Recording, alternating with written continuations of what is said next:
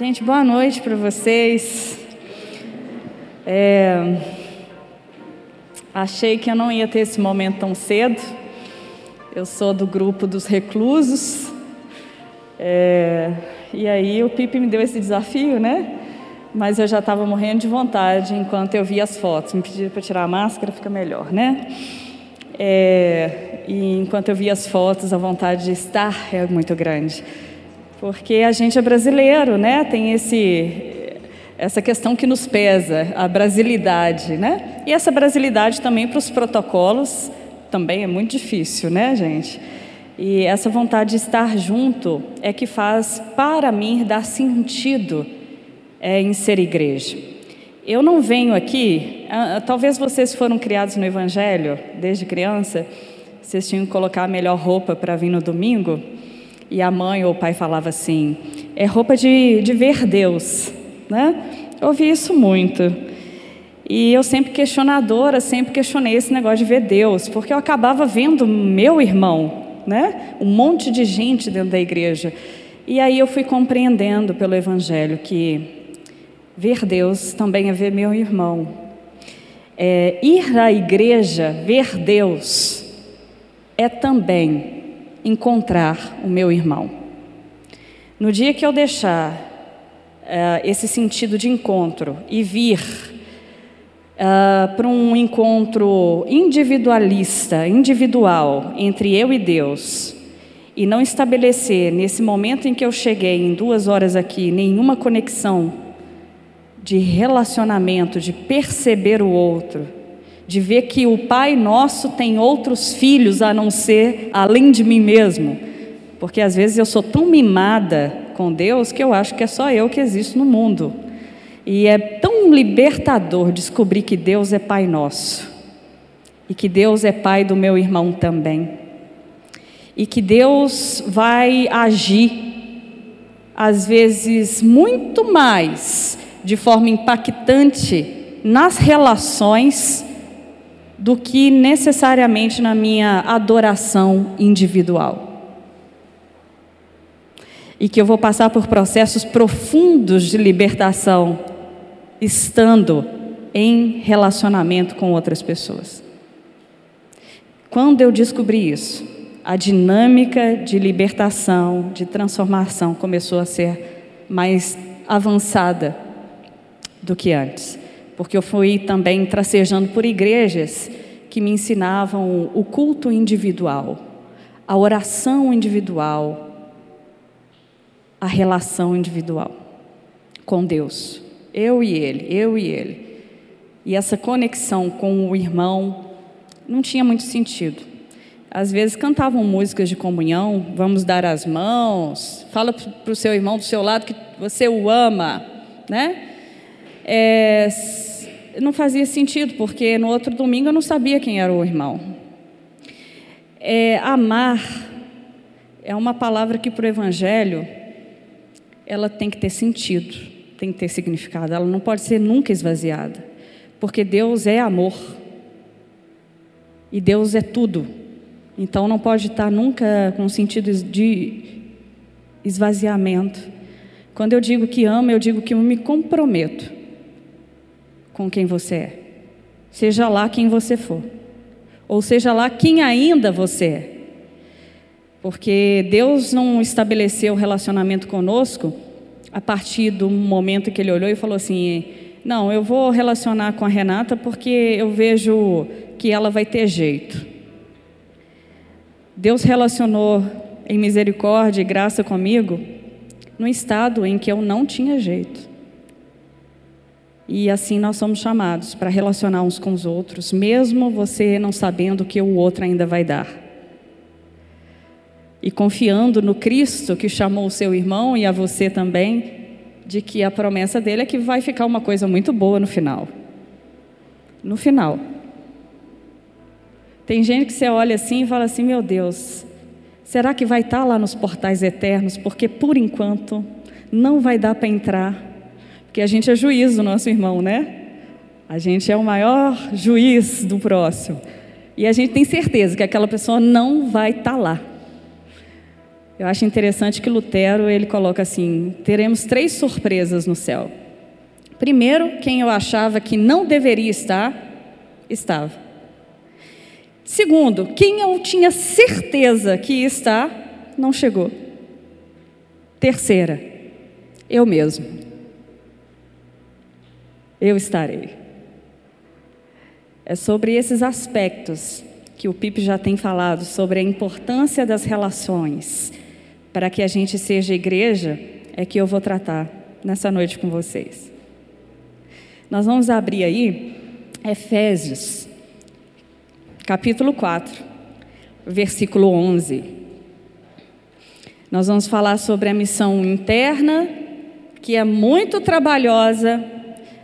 Você está achando que você veio para a igreja ficar sentado aí quietinho, de forma passiva?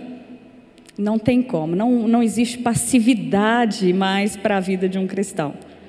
A gente é chamado para pôr em movimento a história e a vida.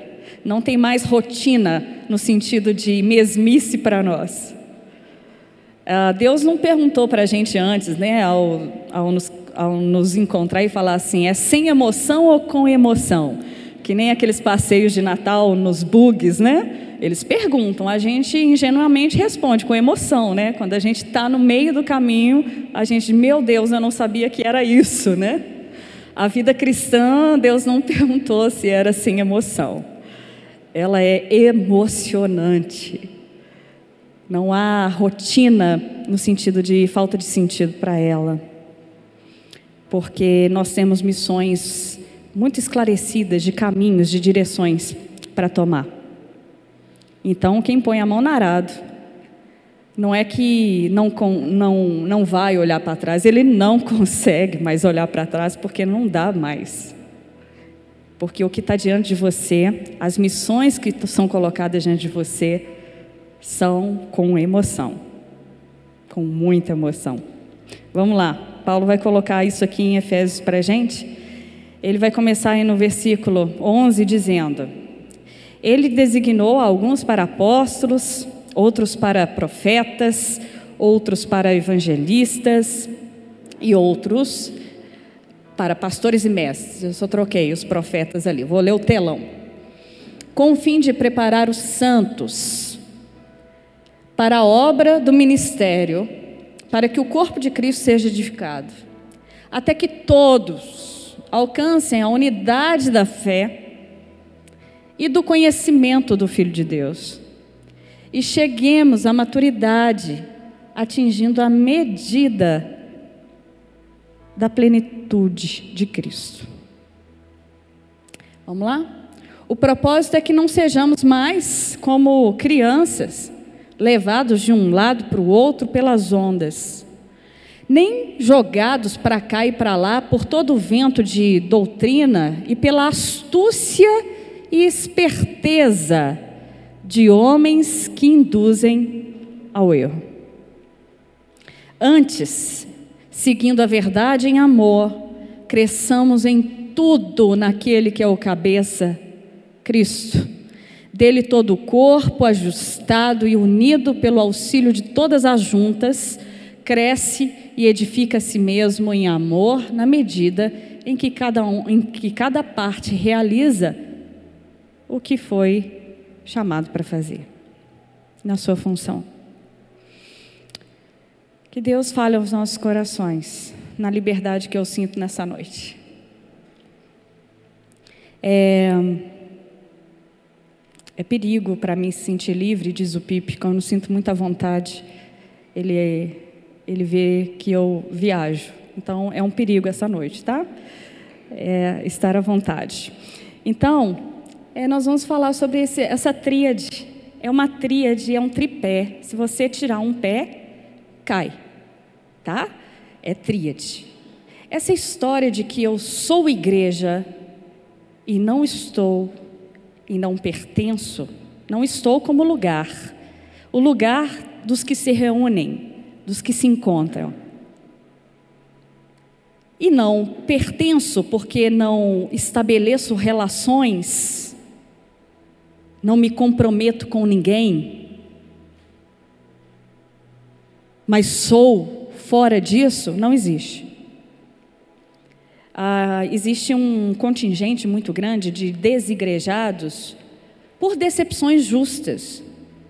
Quando você escuta esse pessoal, muitos deles têm decepções com bons argumentos, porque eles se decepcionaram com a organização, com a instituição, com o CNPJ, com a, a engrenagem daquela instituição e com a forma com que se conduzia. A forma é muito importante, sim. É, você pode machucar pessoas na existência delas se a forma e a engrenagem da instituição estiver totalmente desnivelada com o Evangelho. Se a palavra de Cristo já não é mais reconhecida no púlpito, isso faz estragos, com consequências que levam as pessoas a um estado de adoecimento psicossomático. E que vai lidar com sequelas o resto da vida, por causa da religião. Né? E aí muita gente fala assim: agora eu não, eu não vou pertencer mais a nenhuma igreja, eu não vou estar em nenhuma igreja mais, porque agora eu sou igreja sozinho. Eu não deixei a minha fé em Jesus Cristo, mas igreja nunca mais. A gente tem um grande contingente dos que são chamados feridos em nome de Deus, pela instituição. Só que esse discurso do sou igreja sem estar e sem pertencer, ele não se sustenta. Porque ser igreja é estar com, é comunidade de Jesus Cristo. Comunidade não se faz só, não se faz no ato individual. A pós-modernidade, que é o que marca o nosso século, século 21, é chamado de pós-modernidade por muitos estudiosos, é, existe um exagero, um excesso na, no chamado individualismo. É o homem que se vira sozinho, que conduz a sua vida sem necessariamente fazer vínculos profundos. Tanto que é chamado de relações líquidas, porque elas se desfazem como se fosse o, o negocinho que você comprou lá e dura três, três anos só. Você comprou uma geladeira, ela foi feita para durar porque ela participa do esquema do consumo. Ela não foi feita para durar muito como uma Brastemp de 20 anos atrás. Ela foi feita para durar pouco, para que você continue consumindo. Ou então o seu celular, ele foi feito para durar no máximo um ano e ele já fica desatualizado porque os programas, o seu celular não vai dar conta mais deles. Tudo se fun funciona na pós-modernidade para que você continue no movimento de descarte e consumo, descarte e consumo. E a gente leva isso para as relações humanas. Quem dera ficasse no micro-ondas que eu jogo fora e compro outro. Mas eu transpasso isso para as relações com o semelhante, com o ser humano. E isso adentrou a igreja, porque tudo do mundo vem com muita pressão sobre a cultura, a forma de valor da vida para adentrar a igreja. O evangelho é o antídoto que nós precisamos escutar todo dia, não é só no domingo. É guardar a palavra de Deus no nosso coração para que ela fique lá remoendo, para que seja um antídoto contra essas pressões em que não tem nada a ver com os valores que Deus nos criou para viver.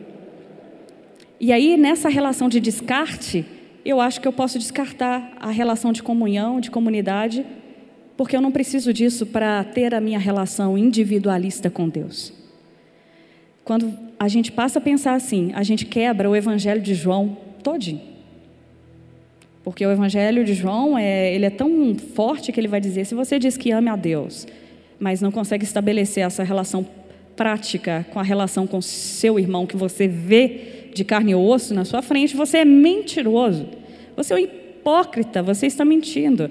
Porque ninguém consegue estabelecer uma relação individualizada com Deus sem horizontalizar isso na relação com quem você vê. E aí, quando a gente fala de comunidade, a gente está falando de uma tríade que sustenta o que é ser comunidade de Jesus Cristo. Estar porque eu faço um movimento, um esforço. Uh, eu costumo dizer que existe um esforço na comunhão. A comunhão não é algo naturalizado em nós, ainda mais num, num, tempo individualista como o nosso. Paulo viveu filosofias individualistas na época dele, mas igual a nossa, Paulo estaria aqui de queixo caído, porque virou um sistema cultural, de promoção cultural, você ser uma pessoa que preza pelo individualismo. E aí ele estaria abismado e perguntando para nós: como vocês conseguem ser comunidade em tempos em que o individualismo é valorizado? Aí a gente ia dizer, Paulo, o antídoto do evangelho que contrapõe esse movimento de descarte das relações, de superficialidade, de descomprometimento do que é ser comunidade. Talvez muito de vocês, não por, por, por participar de megas igrejas, alguns nasceram em mega igrejas e talvez nunca participaram de fato de vínculos comunitários, a não ser que você pertenceu a algum grupo de relacionamento uma célula, um grupo de estudo, que ali foi possível respirar o que era relacionar com o diferente de você, com o que tem opinião contrária a você, e você ter que suportar. E você ter que ali ajustar as relações, porque você, em nome de Cristo, estava colocado em comunhão uns com os outros. Porque muito é o que a gente teme e que a gente quer tomar cuidado com isso, é não fazer do culto um evento. Porque eu posso fazer do culto um encontro evento, que na verdade não é encontro, é um evento que você vem, canta, chora, ora e vai embora. E não tem nada a ver com mais ninguém, porque é só você e as suas necessidades individualistas que importam serem atendidas pela sua divindade. Isso é paganismo. E a fé cristã não é pagã. Ela estabelece uma nova forma de viver, uma nova forma de se portar, uma nova forma de compreender as coisas. E uma coisa que o Evangelho não é, justamente eu falo com os meus alunos às vezes, um dos motivos racionais pelo qual eu sou cristã é justamente o cristianismo o Evangelho de Jesus ser contrário a toda a engrenagem lógica das religiões pagãs. Quando a gente fica aqui pregando, gente, não é por mérito, é por graça. Porque toda engrenagem religiosa humana, todas que você estudar, escolhe uma, oriental, todas, a engrenagem é uma relação meritória com a divindade. Você faz por onde a divindade fica apaixonadíssima por você, pelo seu esforço sacrificante, e ela te aceita depois de você ter quase sucumbido a tanto esforço para ser acolhido por ela. A engrenagem da religião humana é essa, do evangelho não. É contrária a toda essa engrenagem. Aí eu falo com os meus alunos, por isso, um dos motivos é porque eu sou cristã, é que a engrenagem do Evangelho é contrária a toda especulação religiosa humana. Porque nós temos um Deus contraditório ao, paganismo. E aí, quando se fala de igreja e comunidade, nós temos uma nova forma de ser comunidade. Nós somos chamados de protótipo, projeto piloto do que o reino de Deus é. Eu costumo dizer assim que a gente é um ensaio para uma grande peça final. E no ensaio a gente erra, a gente faz de novo, tem atores aqui, né, gente, as pessoas aí de teatro. A gente ensaia, ensaia, pode errar na cena principal, porque o grande, a grande apresentação, ela vai ser perfeita. Ela vai ser o que é. Mas por enquanto está todo mundo ensaiando. O C.S. Lewis fala que existe uma, um divino fingimento na nossa tentativa de ir melhorando as nossas formas de vida. Ele chama de divino fingimento porque, no, no final das contas, a gente está tentando. Aí o C.S. Lewis fala: uma hora não é uma questão só de tentativa, é uma questão de transformação. Quando vê, foi. Né? Você estava lá se esforçando. Eu hoje mesmo orei aqui pedindo paciência, a virtude da paciência. Meu Deus, é virtude do Espírito, não é da carne. Ele tem que me dar e eu tenho que operacionalizar. Aí, agora, eu estou pedindo para ele me ajudar a operacionalizar. Porque não adianta só pedir, porque a gente está tentando. E como comunidade, como filhos de Deus, está todo mundo aqui tentando. E aí é por isso que a gente vai precisar uns dos outros. Porque ninguém vai poder ir sozinho nessas tentativas e ensaios para a grande apresentação que vai ser a finalização e a planificação do que o reino de Deus é. Por que, que eu estou falando que a igreja é um ensaio do reino de Deus? Porque o reino de Deus é uma coisa maravilhosa. Lá está lá tá tudo planificado. Você está todo em estado de transformação plena. Não há mais nenhuma, nenhum aspecto da maldade no seu coração. Nenhuma ansiedade mais existe sobre a sua vida no reino de Deus.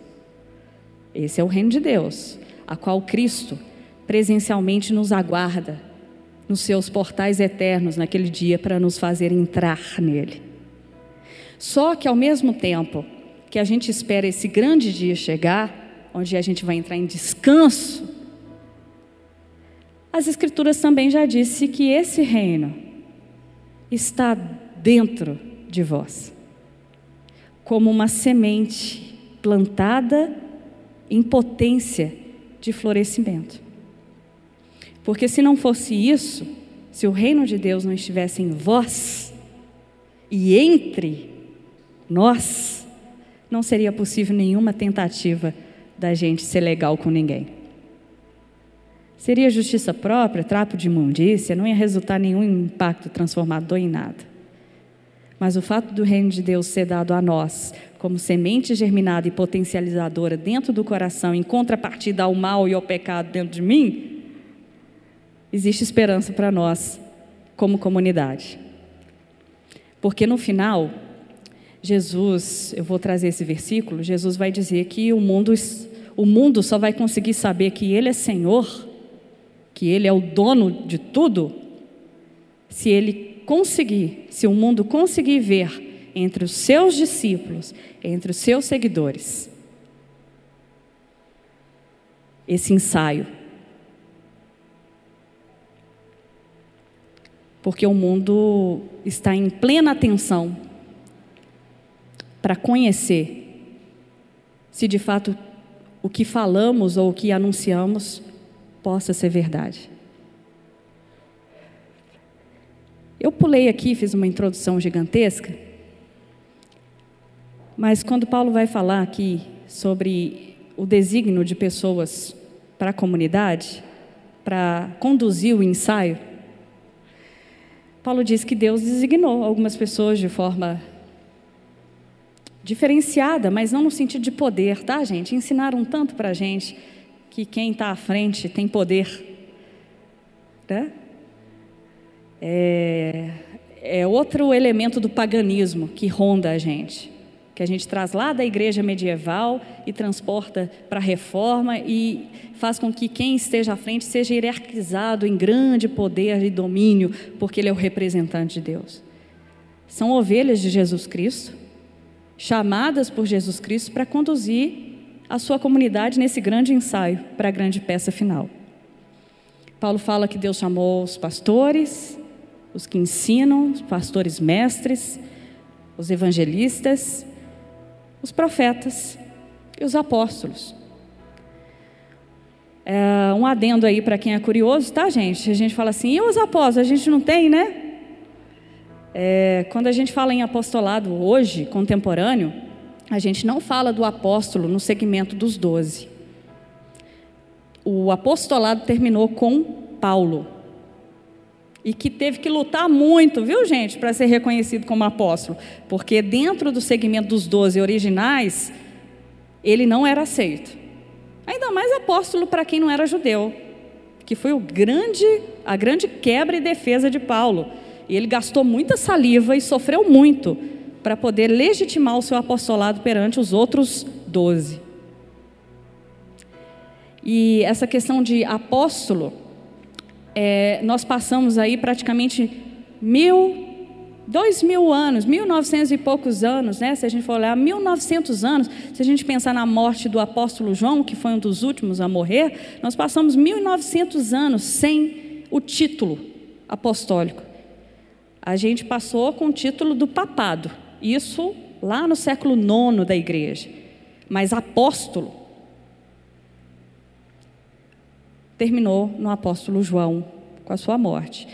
O que, que aconteceu na igreja da América Latina? Porque esse é um fenômeno nosso, tá? Da América Latina. Tudo acontece na América Latina e no Brasil, né? É, a gente foi absorvido pelo movimento do G12 é, na década de 90 e o G12 trouxe de volta o título apostólico, título. E esse título, como ele é um título, é um cargo titular que entra na hierarquia de poder. Aí pega os ministérios que Paulo fala que é de orientação para serviço da igreja, como escala de hierarquia. E aí o apóstolo é o poderosão, o pastor é o que está subjugado, o mestre entra aí mais ou menos disputando com o profeta, geralmente o profeta, depois o mestre e o ralezão de todos, o evangelista.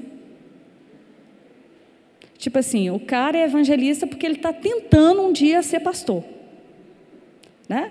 Mas ou o cara ele está tentando na hierarquia de poder, porque nós temos pastores mestres, pastores evangelistas, nós temos conjugação entre os ministérios, mas a ênfase de alguns geralmente é mais destacável.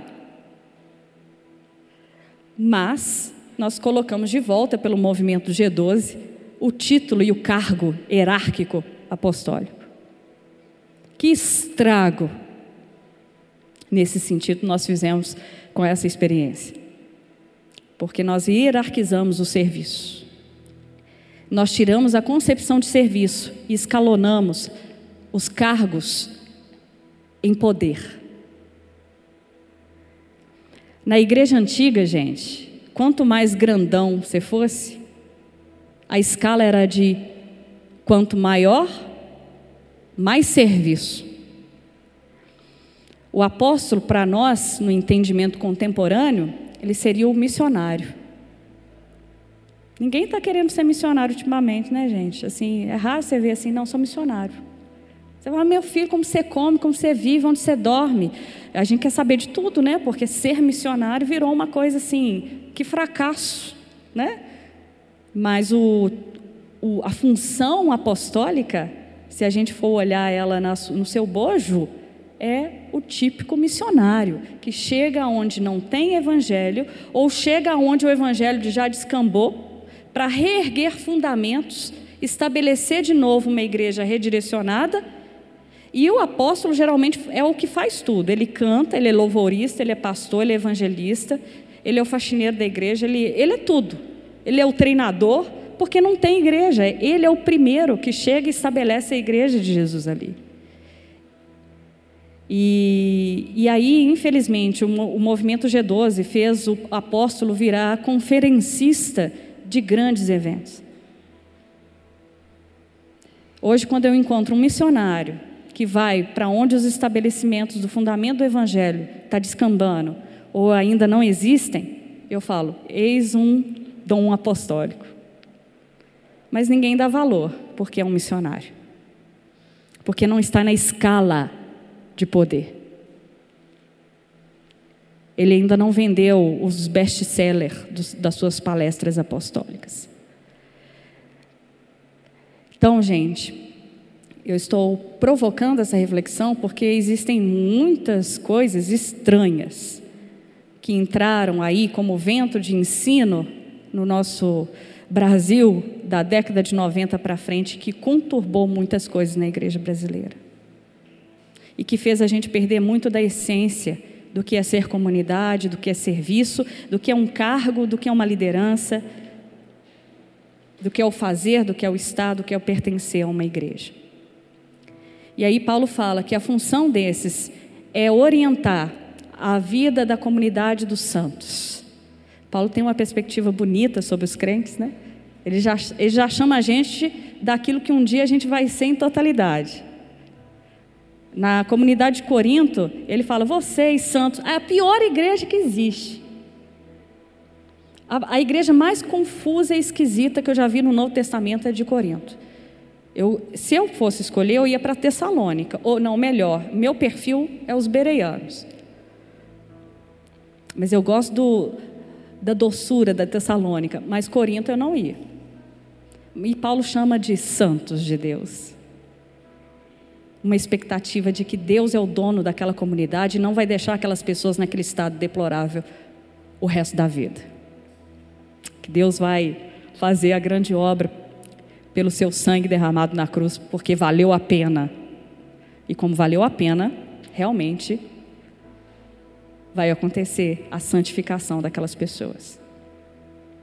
E aí, essas pessoas são chamadas para equipar, firmar a fé da comunidade dos santos de Deus, tão preciosos santos de Deus, ovelhas de Deus, assim como os pastores, os mestres, os profetas, os evangelistas são ovelhas de Deus, mas são chamados com uma direção mais clara e específica para esse guiar da comunidade dos santos de Deus para que esses santos de Deus, discípulos de Jesus Cristo, sejam firmados na fé, sejam amadurecidos no Evangelho.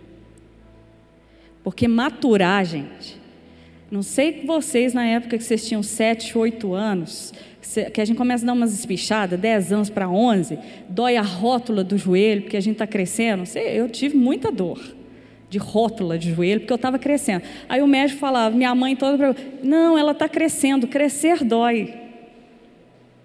Eu nunca esqueci essa frase. Porque maturar os santos de Deus, firmá-los, é um processo que envolve um caminho doloroso, às vezes, de abnegação mesmo, de mudança de rota, decisões radicais. Né? Tem gente que tem que tomar decisão radical, porque a vida está tão descambada que só uma decisão radical agora, um novo guiar de, de 180 graus é que realmente vai dar um novo prumo.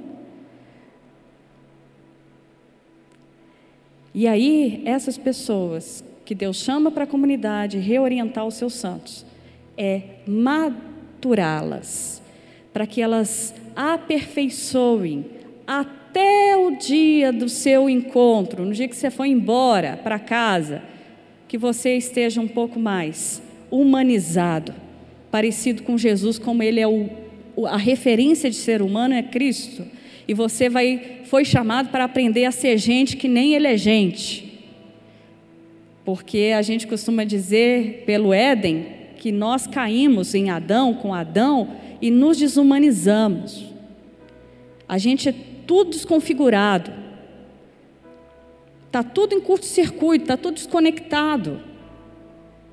E aí o caminho do aperfeiçoamento, da maturação, é justamente tirar uns fios desencapados aí que está tá dando curto-circuito, dar uma ligação um pouco mais, sustância para eles, para você entrar em descanso em certos aspectos da sua existência. Você não vai entrar em plenitude, essa semana eu estava conversando com o Bruno. Falei, Bruno, como que a vida, quase o tempo todo, é marcada mais por conturbações e sofrimento do que por alívios? E a gente, como a gente lida com a graça de Deus no dia a dia, a gente não fica neurado, tipo assim, nossa, hoje esse período tá bom demais. Vem coisa ruim por aí, porque a vida não é só esse momento legal que eu estou vivendo. Essa neuro, o evangelho tem que começar a te tirar dela pela graça de Deus, viver pela graça. É o que Paulo diz. Eu podia comer o pastel da esquina e sentar no banquete mais refinado do rei, em todos os extremos. Eu podia ter roupa para vestir, ou podia não ter, ficar desnudo, mas em todos os extremos, Deus sempre me fortaleceu. Né? É essa maturação, é esse equipar que a comunidade é chamada para desenvolver. E aí Paulo coloca para que a gente alcance a unidade da fé. A unidade da fé não é uniformidade. Não é todo mundo começar a fazer é, tatuagem, pipão, né? Sei lá, nome do seu pastor, né? Sou ponte. Não, não é essa coisa a onda. Né? Quem já assistiu o filme A Onda? Ou quem já assistiu o filme A Vila? Eu falei que assim que a gente voltar ao novo normal, eu vou fazer uma cinemoteca é, de discussão E um dos primeiros filmes que a gente vai ver, mas não assista então, tá? Quem não assistiu. É, é um desses, um, A Vila, para a gente discutir algumas questões da religião. É, uniformidade, gente, ela tira a identidade, a expressividade, a singularidade que Deus não tira de nós. É, Deus não quer nos fazer uniformes. Todo mundo pensando igual, falando igual, com a mesma voz. Já pensou? Eu falando igual Pipe? Ou todo mundo agora, né? Eu tenho que falar igual a Renata. Aquela coisa confusa, né? Tanto que eu já virei um meme aí entre a Yara e outras pessoas, que é o renatando.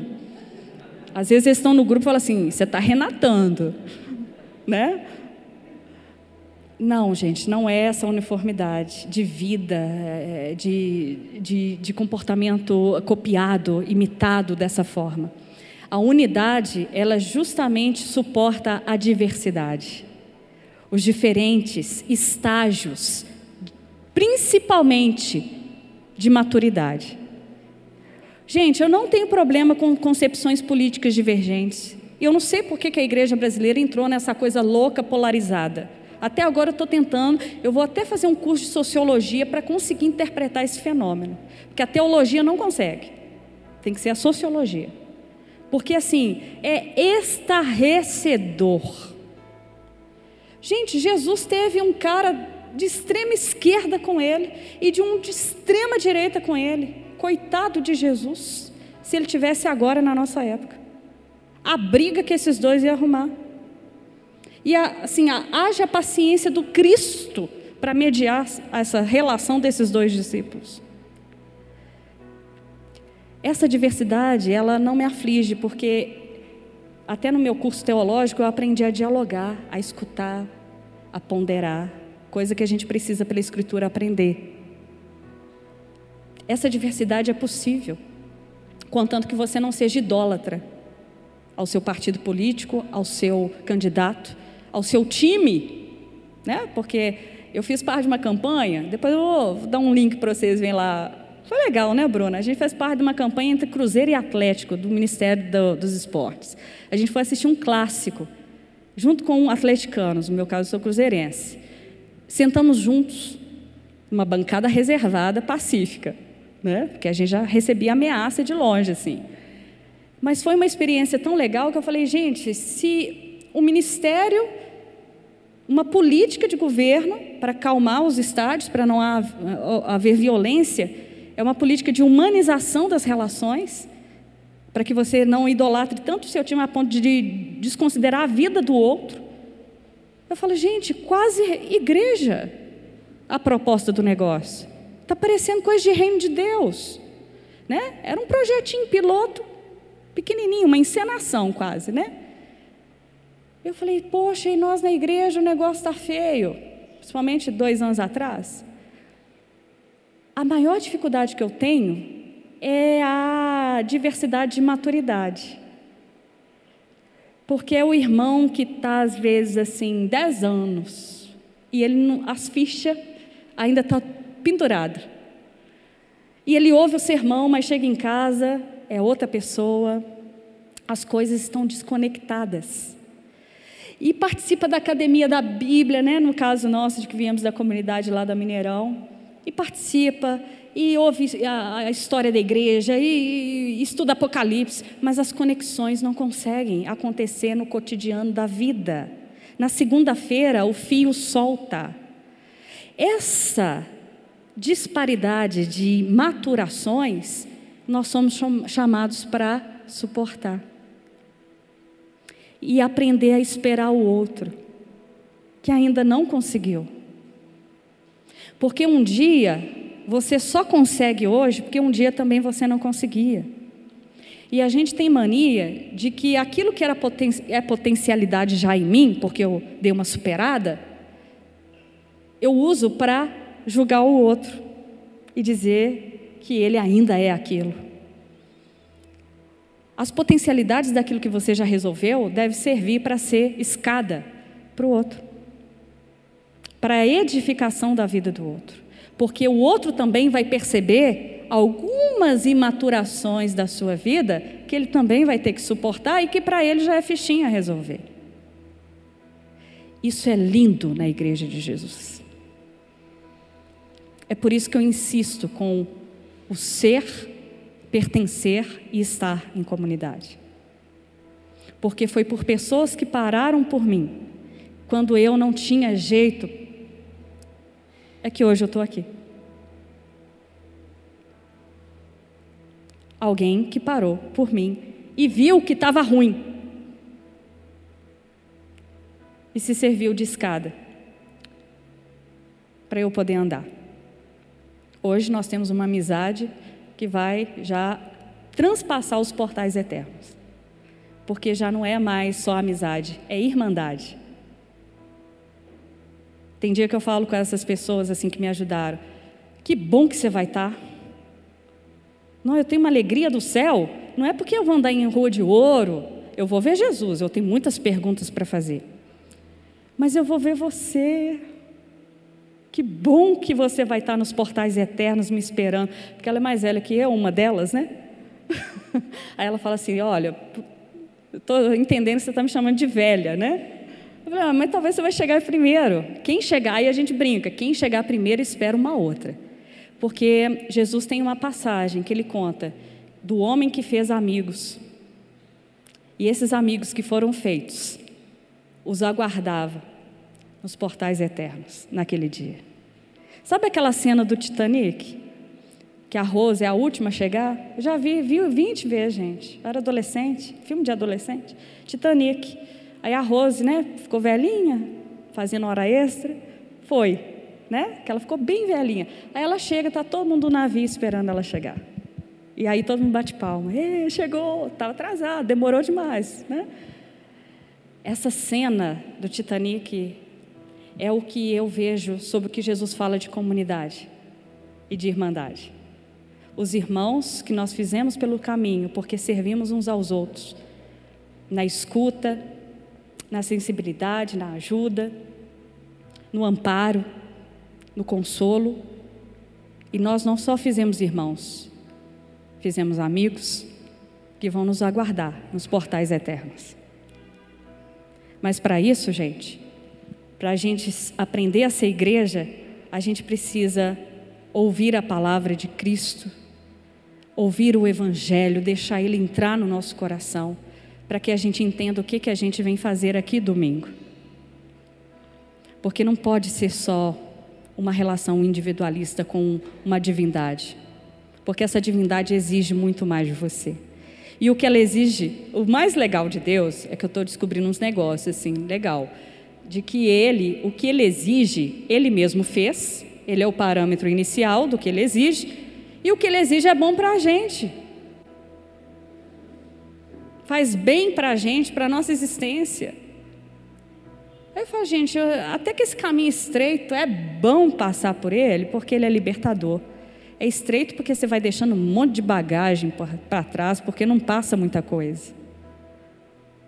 Só passa você com o que você é diante dele. É legal, é estreito. Tem que deixar umas malas para trás. Uns conceitos, umas doutrinas esquisitas, né? Que vai. Tem doutrinas que nos ensinaram, gente, que em vez de nos, nos fazer colocar em serviço do irmão, nos afasta.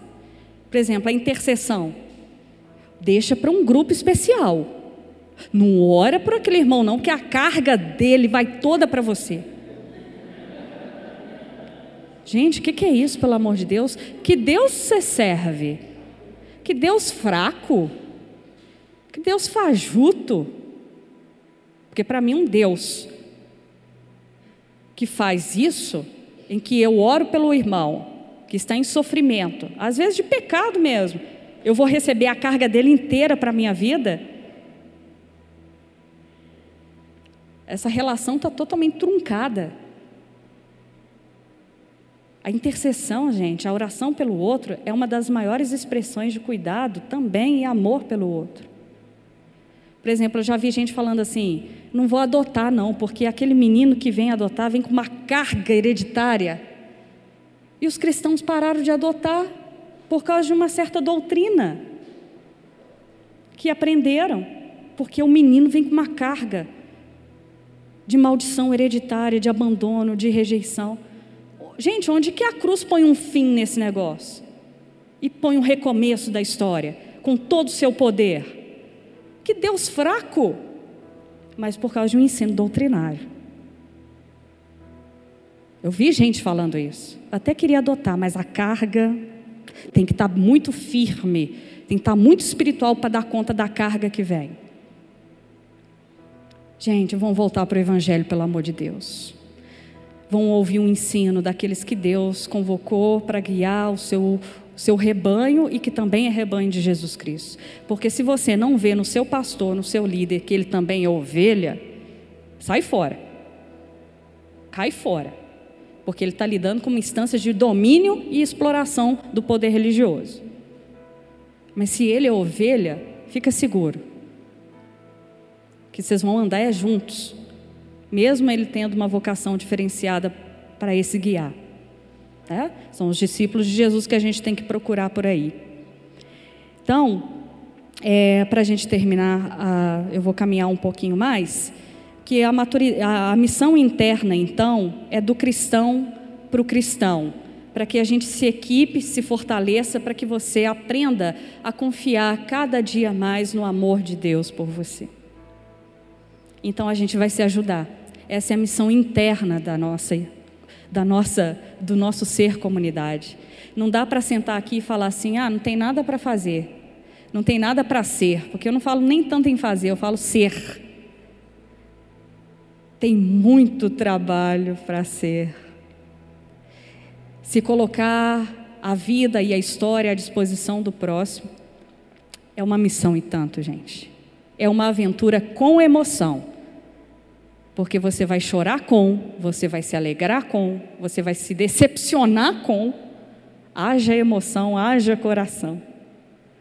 O Dietrich Bonhoeffer é um teólogo que eu gosto de ler muito, e ele diz o seguinte: você só pode de fato aprender a amar e servir alguém quando você decepciona com ele.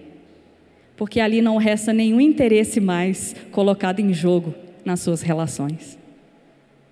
Eita! Então, com os meus alunos, eu chegava e falava assim: já decepcionaram comigo?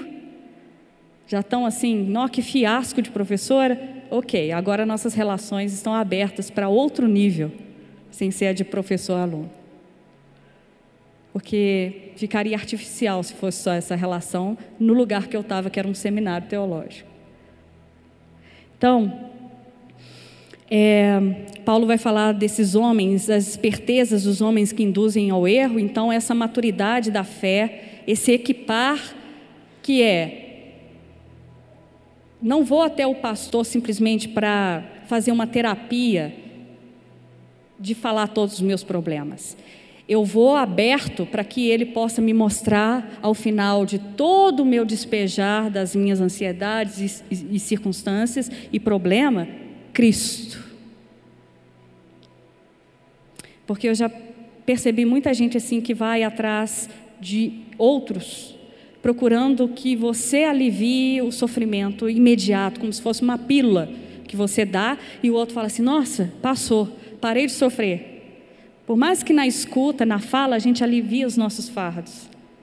Né? É muito bom poder falar e ter uma escuta.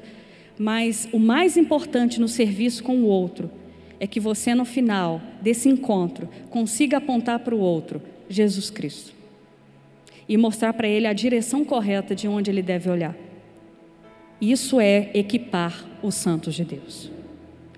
Tá? Não é fazer você ter eloquência, oratória, sei lá, não, vou, vou te ensinar a se comportar no púlpito, vou te ensinar a fazer a diaconia. Não é o fazer, é ser a partir de quem você encontrou e de quem o seu irmão ou o seu líder, o seu pastor te direcionou, que é a pessoa de Jesus. O resto, gente, a gente aprende com tranquilidade. Agora, aprender a olhar para Cristo e confiar nele é um processo de repetição, esforço, lembrança o tempo todo. E aí a gente vai precisar uns dos outros. Essa semana eu tinha esquecido alguns valores do reino. E uma irmã me lembrou. Graças a Deus pela minha irmã. num bate-papo, onde a gente trocou as dores do coração, ela me lembrou quem Jesus é. E eu posso te dizer, não fez o efeito da pílula que tira a dor, mas algo dentro do meu coração foi aliviado. Estancou dores que ela nem sabe o quão profundas estavam se aquela palavra tão cuidadosa apontando Jesus não tivesse sido dita. Ela teve que ter paciência, porque comigo tem que ter paciência, né? Graças a Deus pela virtude da irmã. Então, esse nível de maturidade diferente entre nós, né? Que é deficiência de caráter, de valores, de conhecimento. Tem gente que não sabe nada de Bíblia, nada, nada, porque nunca foi ensinado conforme deveria ter sido. Então vai ter divergências de conhecimento e de experiência de vida. Tem gente que sabe que é a dor da morte, do luto. Já perdeu pai e mãe, já perdeu filho. Coisa que eu não. Algumas dores que eu não conheço. E essas divergências de maturidade, de experiência de vida, nos faz também ser diferentes. E a nossa unidade se faz nesse movimento das divergências de experiências de vida que também a gente já viveu. A missão é, externa é a proclamação vivenciada. Você pode dizer sobre Cristo, cantar sobre Cristo, mas contanto que você mostre de fato se, se esse discurso todo tem uma ponta de verdade, pelo amor de Deus. Eu tive um aluno, gente, que foi morar com um, do, um dos pastores que eram preletores uma vez por ano na escola que eu dava aula, e esse pastor encantava a gente, gente. Ele parece um Jesusinho. Dá vontade de guardar ele naqueles altares de madeira, pôr ele lá dentro, abrir e falar assim: Ô oh, pastor, fala alguma coisa aí agora, e fecha ele, para deixar ele lá dentro, que você precisa dele. É aquelas pessoas que você quer guardar. E aí, esse menino formou na escola e pediu para morar com esse pastor lá no Ceará. O Jefferson, esse meu aluno, chegou um ano depois, que fiquei esperando o dia do retorno do Jefferson, porque eu adoro esse pastor e considero ele como meu mentor. Mas eu não conheço a vida dele, nunca comi sal com ele, nunca morei com ele. Mas o discurso dele é tão bonito, sempre me fez chorar. E aí chega o Jefferson, gente. Eu não queria nem saber do Jeff direito. Tipo assim, ia Jefferson, muito difícil, como for. Eu só queria saber uma informação primeiro. Depois eu perguntava o resto. A primeira pergunta que eu fiz para o Jefferson é: Jefferson, pelo amor de Deus, me diz, me diga, é tudo verdade? Eu precisava dessa resposta.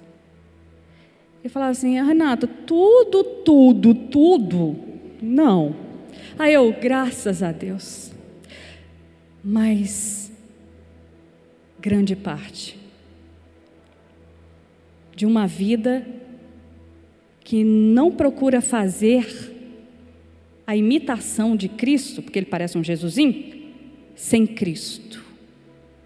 Fica nítido que para que ele pareça com Cristo, como ele transparece, ele está em Cristo. Isso ficou nítido para mim. Ele caminha com Cristo. Ele anda com Cristo. Ele não só fala de Cristo. E até nos seus erros fica evidente a presença de Cristo. Porque ele conserta. Ele pede perdão com um jeito tão doce que se Jesus tivesse errado, seria daquele jeito que Jesus pediria perdão. Aí eu falei, Jefferson, Obrigada, porque eu precisava saber se aquela beleza toda de discurso do Evangelho, tão profundo que chocava o coração mais endurecido, tinha uma ponta, de fato, de vivência da proclamação. Então, a missão externa é a missão de proclamação com a vida andante, caminhando. E ela vai desembocar em várias expressões. Dentre elas, a que o Tiago falou aqui hoje. De procurar aonde tem vulnerabilidade social, aonde tem violência, aonde tem escassez, aonde tem injustiça. A proclamação vivenciada do Evangelho tem que achar esse lugar.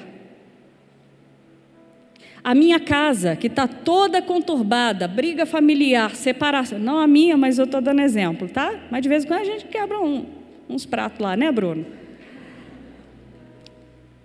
É ali que o evangelho proclamado, vivenciado, tem que conseguir fazer algum movimento de restabelecer perdão, reconciliação, recomeço. Na criação dos meus filhos, é ali que a proclamação vivenciada do evangelho tem que achar caminhos. Gente, é muito trabalho ser crente. É missão interna, é missão externa, com muitas variáveis. Quer uma vida monótona, passiva? Não vai ter jeito. É todo dia ligado, é todo dia percebendo, é todo dia também se percebendo e pedindo perdão, como a gente teve um momento aqui. Que bom, gente, que o Evangelho nos dá esses momentos de reavaliação e de conserto para começar daqui para frente mais uma vez. É maravilhoso isso.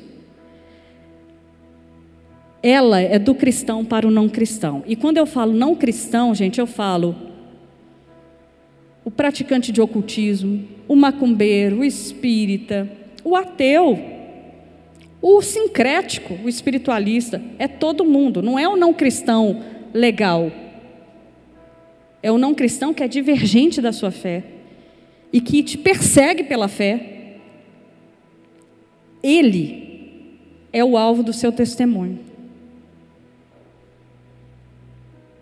Ele precisa ver como você faz. E quando você erra, porque a gente tem uma síndrome da perfeição lá fora, né? Eu tenho que mostrar que eu sou crente e que eu tenho Jesus e que eu nunca posso errar. Sai dessa neura, porque você vai errar e vai ficar feio. A questão é que o não cristão quer aprender com você como que você faz quando você erra. Como que você conserta as coisas. Como que você lida com elas quando elas não dão certo. E isso choca. Porque na nossa relação de conserto está o pedir perdão e perdoar. E não é opção para o cristão perdoar ou não perdoar. Você não tem como falar assim, eu vou pensar essa semana se eu devo ou não devo. O Evangelho não te dá a opção de pensar se vai perdoar, e o Evangelho não te dá a opção de pensar se vai amar. É mandamento, é ordem. Perdoai-vos uns aos outros amai-vos. Amar é uma escolha, não é uma escolha para o Evangelho, é uma escolha de ensino pastoral. Oh, você tem que escolher aí, né, sua vida cristã. Mas no Evangelho, amar não é uma opção, é um mandamento. Você está lascado. Hoje, você repensa se você realmente vai ficar com a mão no arado. Mas se Cristo tiver te alcançado, eu tenho certeza que a experiência de uma mão no arado, ela não é pesada para quem colocou. Ela é um caminho constante de libertação de si mesmo. Ela é um caminho de libertação da escravidão das pulsões da sua própria vontade. Gente, os budistas buscam o que o Evangelho está apresentando descanso para sua alma.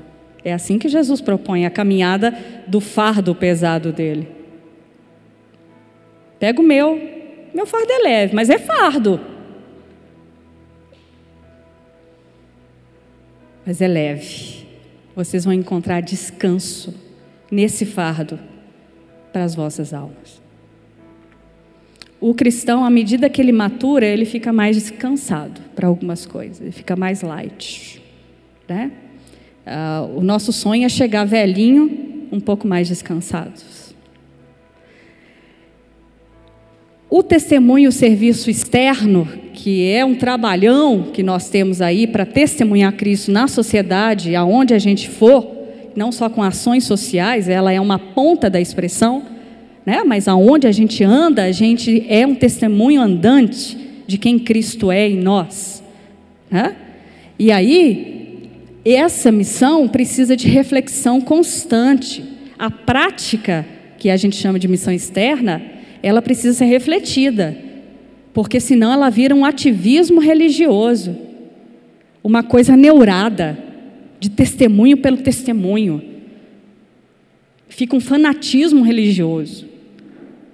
E que aí também, em vez de aproximar as pessoas e fazer a ponte, a gente afasta pelo nosso extremo fanatismo de ter que mostrar Cristo, levar a Cristo. Aí a gente começa a fazer na igreja proselitismo religioso, que é encher a igreja, levar o outro para a igreja, levar o outro para a igreja, gente, sem minimamente dizer Cristo, o que Cristo é, simplesmente para ele compor mais uma cadeira, é um desserviço para a comunidade. Encher a igreja não é um alvo da comunidade. A gente precisa de gente que tenha se interessado minimamente por Jesus Cristo e pela sua obra. Porque no meio vai ter joio e vai ter trigo. Jesus vai fazer essas separações. Mas pelo menos o joio finge ter se interessado pela pessoa de Jesus Cristo. O joio gosta, o joio acha carismático. O, o, o Jesus de Nazaré é interessante para ele. Mas ele não tem uma comprometimento de ingerir Jesus para dentro, a participar da vida a qual Jesus propõe. O joio não consegue, o trigo vai.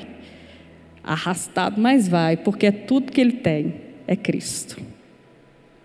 Tá?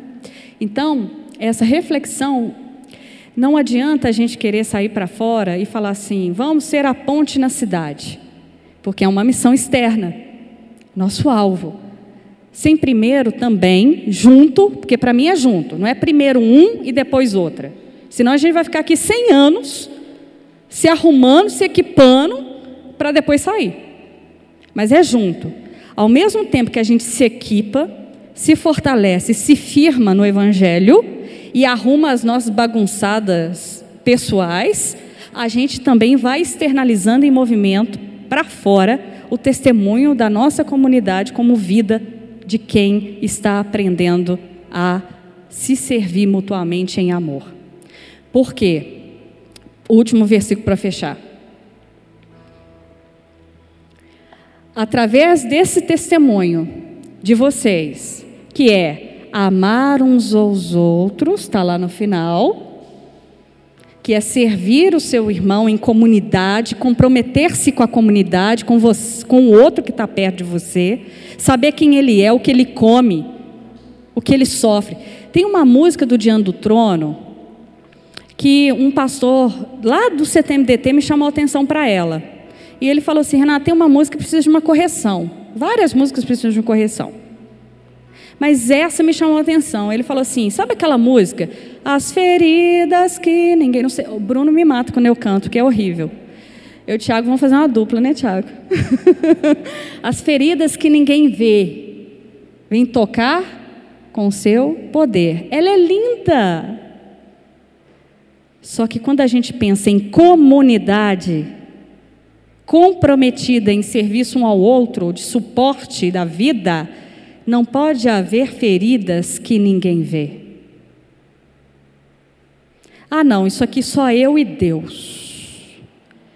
Tem coisas, gente, que a gente resolve que ela é simples. É numa relação, faltava teologia para você.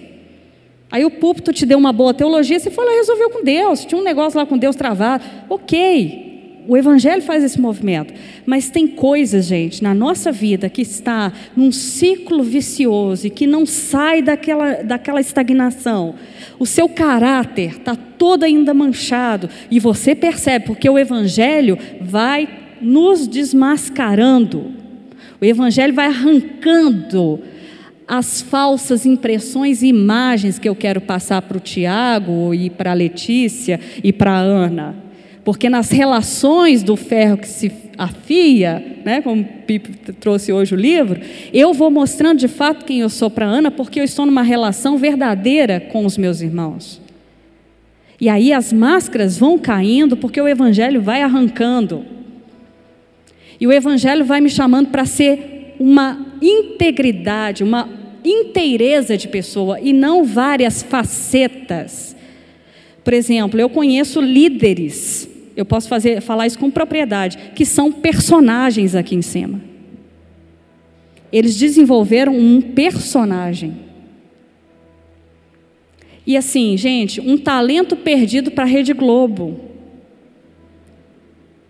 Talvez a vocação não é pastoral, é stand-up, é ator, porque eles desenvolveram de fato um personagem. Esse, esse desmascaramento é que faz eu poder confiar naqueles que são discípulos de Jesus, porque eu vou achando eles, eles estão por aí. E como ele é discípulo de Jesus, existe verdade, existe de fato misericórdia, compaixão nele, porque ele está imitando Jesus e está sendo transformado por Jesus. Então eu posso estabelecer uma relação de abertura das minhas dores, das minhas feridas, daquilo que ninguém vê. Para que também por meio disso a gente possa se ajudar. Às vezes você já foi tão ferido por ter aberto a sua vida para o outro e o outro usou daquilo porque ele não era discípulo de Jesus, porque se ele fosse, ele não ia fazer isso que fez, mas você se abriu, se machucou e você virou uma ostrinha fechada em que as feridas que ninguém vê, só resta você numa relação individualista ficar clamando a Deus para vir curar, porque você não tem coragem de estabelecer relação de entrega. Eu era assim. E graças a Deus, as feridas que ninguém vê, discípulos de Jesus viram e me ajudaram porque foram comunidade comigo e ainda são, porque vão me esperar nos portais eternos. São amigos. Alguns não vão ter tanta intimidade, mas são amigos, porque o reino é um reino que faz a gente virar a mesma relação que a gente tem com Deus, de amizade um com o outro. A dor do outro me interessa. Isso é comunidade, gente. Isso é ser, estar e pertencer à comunidade de Jesus Cristo. Então, é com emoção. E quem viu que esse negócio é um empreendimento em tanto do Espírito Santo, porque é um empreendimento do Espírito Santo, porque se for do homem, vai virar um clube social, um negócio, um, um negócio difícil. Mas se é um empreendimento do Espírito Santo, a gente vai conseguir fazer a luz de Deus brilhar como o Evangelho pede que ela brilhe como candeia acesa fora da cama e que reluz do alto monte e as pessoas podem ver que ali de fato a verdade do evangelho expressada na vida. OK? Desculpa a falação, é porque hoje é a inauguração da minha fala aqui. E eu me senti muito à vontade. Ia ser um problema e a gente no calor derretendo e eu não estou nem aí. Isso é uma insensibilidade, mas é por, é o troco da liberdade, é o preço da minha liberdade. Vamos orar. Deus abençoe vocês. Jesus, socorre-nos, primeiro para a gente entender a nossa missão interna.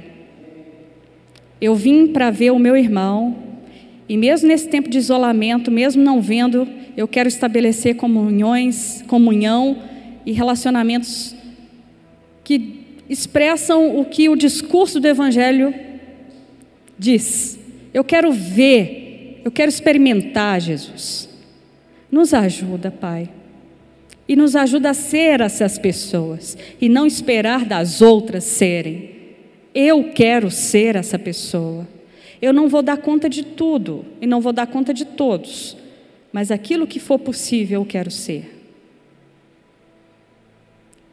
E ao mesmo tempo em que a gente cumpre essa missão interna tão desafiadora, nos faz também cumprir a missão externa de dizer para o mundo que tudo que nós discursamos aqui dentro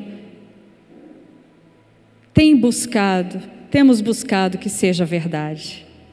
Temos lutado para que seja verdade, para que o mundo veja e saiba que o teu evangelho não é uma história da carochinha para boi dormir, que é a verdade de toda a nossa existência. Tudo está no seu evangelho, na sua boa nova, no seu dizer para nós em Jesus Cristo de Nazaré. Obrigada, Jesus. E nos ajude.